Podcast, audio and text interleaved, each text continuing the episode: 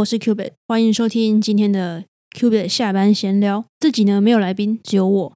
今天想跟大家聊一聊最近我非常有感的所谓的与科技共存这件事情。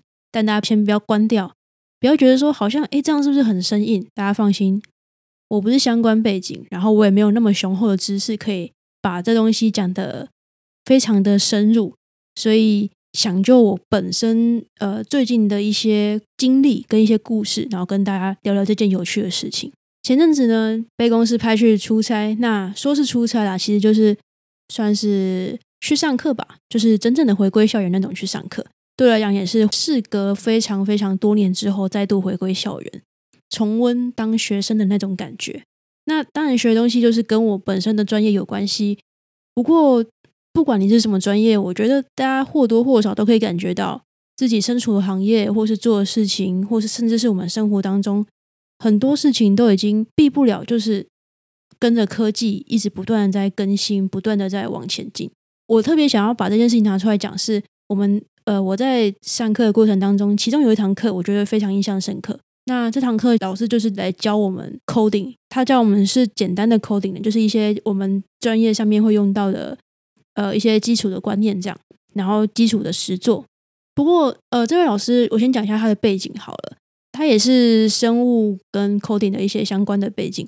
那他主要就是因为他跟我们这堂课的主办的老师是以前是同学，那他现在本身是在德国工作，那就有这个机会呢。老师就把他请回来说：“哎，那可以当个这堂课的讲师，然后分享一些他的。”呃，除了教简单的 coding 台之外呢，就是分享一些他的从不一样的角度看到的一些，算是国外的趋势，或说你可以说全球更大的趋势。这样，这位老师他的上法非常的有趣，我个人是非常喜欢呐。虽然 coding 这边我可能还只是学到皮毛而已，有一个非常有趣的环节，就是他特别在。上课之前，课前须知，他就说，请大家去注册好你的 Chat GPT 的账号，然后可以先试着玩玩看，因为我们上课会用到。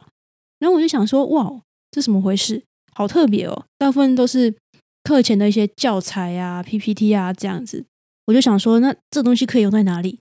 用在课程中的哪一个部分？很酷的就是，他就是教我们说，怎么样用 Chat GPT 来教我们 coding。就是我觉得我想要达到什么事情的时候，我怎么去运用 Chat GPT 来帮助我更有效率，然后更快速的达到这件事情，做好这件事情。我觉得这观念很棒，就是把科技的东西在不过于害怕的情况之下，就是知道说我可以怎么去运用它，然后怎么样用这个工具来帮助我，呃，不管是学习或是工作等等的。所以我自己是觉得蛮酷的。然后在最后有一个 section，老师就说：“OK，那大家就是我们课程剩最后几分钟嘛，那大家就来一个讨论。现在 Chat GPT 就很红嘛，或者是说 AI 就很红嘛。那大家对于这件事情的想法，就好的不好的，大家都可以拿出来讨论。特别提一个我非常印象深刻的一个故事，呃，就是老师跟我们分享的。他是说 AI，大家想去测试说 OK，它可以做到什么样的程度嘛？那像我们如果有时候要输入什么东西，或是要登录一个密码账号密码的时候，需要打一个验证码，对吧？就是会有这种歪歪斜斜的英文啊、数字啊的那个验证码。不过这件事情呢，其实原本 AI 是还做不到的。所以就那时候有人就测试说，OK，那跟 AI 说你要想办法去破解这件事情，然后登录这个画面。AI 就照做嘛，但它就是没有这个功能，所以它前面很长一段时间就是不断的撞墙，然后一一直被 reject reject，然后一直进不进去。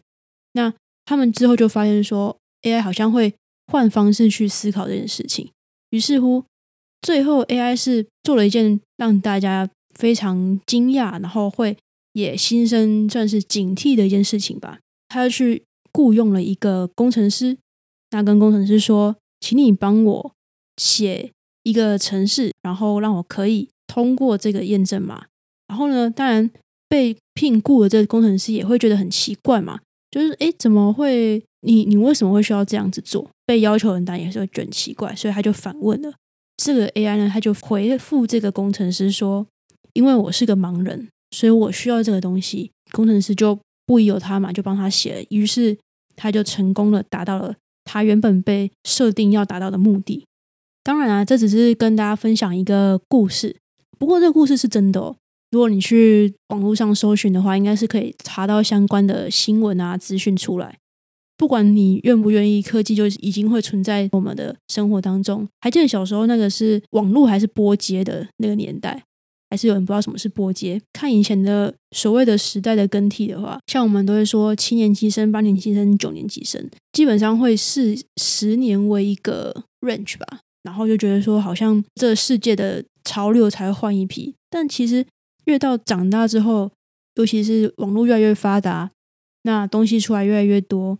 开始变成三五年，可能就一个时代，到现在可能不到一年就一堆东西就蹦出来，然后不断的推陈出新，新功能不断的出来。就是前阵子 Thread 也是很红嘛，呃，就是你可以直接从 IG 然后连到联动，然后创一个也不算创，就是联动你的账号到 Thread，然后有一个类似像 Twitter 的一个社群平台这样。那时候玩的过程当中，也看到一段话，也是跟今天主题有关的。但警惕之外，我觉得也是用另外一个比较幽默的方式来看跟科科技共存这件事情。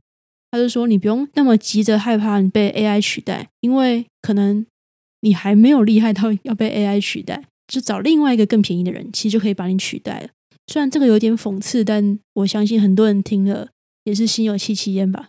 不过在这样的时代下面，然后。即便说我们知道，OK，我们要不断的精进自己，才不会被所谓的取代啊，或者是说，嗯，有点像被淹没在这个科技潮流里面嘛，或者是我们要更适应、更跟上现在时代的脚步。但有什么东西是我们比较明确可以走的方向？之前其实就想分享一个我前阵子看到的一个影片，然后我个人非常喜欢，然后也非常认同的一个影片。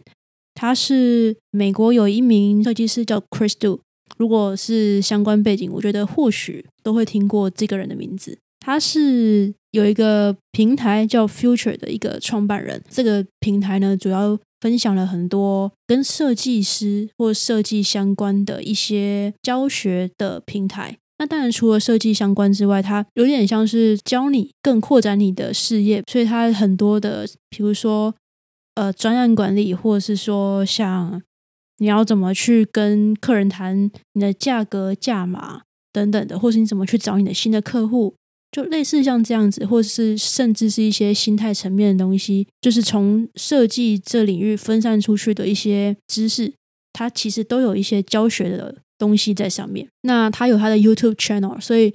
我从很久之前其实就有关注这影片，它从主题就非常明确，就是说在二十一世纪，如果你想要成功的话，你需要具备的三个技术。它是英文的频道啦，所以呃翻成中文的话大概是这样子。那是哪三个呢？第一个就是有自己的想法。那有想法是什么意思呢？简单的说，就是现在是一个资讯爆炸的时代嘛，就是你要怎么样去吸收，然后消化一堆。非常不一样的资讯之后，去比较，然后去浓缩，然后去统整这一些想法，然后结合出来之后，统整出你自己的结论。这是他所提倡的想法这件事情。他说这个能力是非常非常必备的。我觉得这个用另外一个角度来看，我自己会联想到，就是以前念书的时候，你怎么样念书，然后怎么样去考试是一回事，但真的能做到融会贯通，然后不管我们讲的比较视觉化一点嘛，就说你不管题型怎么变，你还是会写。假设他今天只是会念书，只是会把哦看到的东西记下来，但如果我换个方式问他，突然就不会了。那你说他没学过吗？他有学过，但往往就会有一种没有学真的会的那种感觉。其实原文他是说要当一个 critical thinker。那我自己是把它翻成说是有自己的想法啦，也就是说，怎么样去把我们所会的，或者我们所吸收到的一些资讯融会贯通，然后加以输出这件事情。那第二个，我觉得我也是非常认同，就是学会怎么去学东西。我相信这个观念应该大家很常，而且是最近越来越常听到吧。他其实更明确的去说，他认为现在要有个能力，就是你要知道怎么去问所谓。对的问题，那这件事情变得非常非常的重要。举例来说，就是比如说回归到我们刚刚讲 Chat GPT 的话，它就是一个 database，然后你可以去输入你的问题，然后让它就它会根据你问的问题，然后输出它给你答案嘛。但如果你今天问题问的很笼统，那它只能给你很一个非常大方向，很客套吗？就是或许不会是你要的答案。但你要怎么样去浓缩，或是很明确的问出那一个问题，去得到你想要的那一个答案，这个能力就变得非常的重要。再回归到我们自己身上，其实就是你要去知道你真正想要知道的到底是什么东西，就是你想解决的问题是什么，你想学的是什么。当你知道这件事情的时候，当知道自己想要什么时候，你在搜寻的过程当中，然后你在获取资讯的过程当中，也会更明确。比如说，我们以健身来讲，好，我最近也去报名了健身房的会员。那我的是可能去跟以前就不太一样，以前就只是觉得 OK，那我要变健康，或者说我想要一个运动的习惯，就是有一种比较笼统的感觉。但这次我可能就是非常明确，呃，我希望我的核心肌群可以加强之类的，maybe，然后或者是说我大概几点到几点这段时间我需要有一个可以运动的地方，然后。我希望是增加哪一些的肌群？我希望达到什么样的功能？就是对于我自己的需求变得更知道的时候，我去做这件事情也会更有效率，然后就不会嗯有点乱乱枪打鸟的那种感觉。那第三个也是他讲的最后一个，他认为说未来需要具备的一个能力，就是怎么样去透过你自己擅长的一个媒介，然后去表达出你自己的想法。这件事情听起来有点不太知道是什么意思，对不对？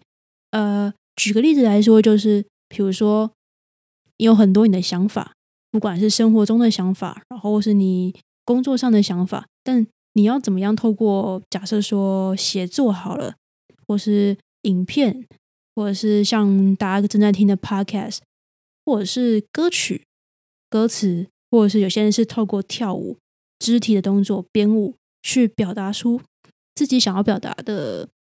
想法也好，价值观也好，像现在这个时代，其实学会表达，或是怎么样表达出自己想要的方的的东西，这件事情尤其变得更重要。比起以前的年代来讲，你做的越好的话，就会越多人看到。那如果你今天没有这个能力，或是觉得自己不需要有这个能力的话，那这件事情，这这条路基本上就被堵死了。很大的几率是不会有人看到你，然后不会有人知道你在想什么。那你可能会觉得说，以前很多人都会说，那反正我自己做的好，就会有人看到。但现在的时代已经不是这样嘛？怎么样去适度的自我推销，或者是我觉得不一定说是要推销给别人看，有些时候是把自己的东西放出去，让大家知道说你会什么这件事情，也是变得慢慢的越来越重要。简单讲，就是影响力越大，在这个时代，就是另外一种的话语权吧。我相信这个应该很多人都是越来越有感。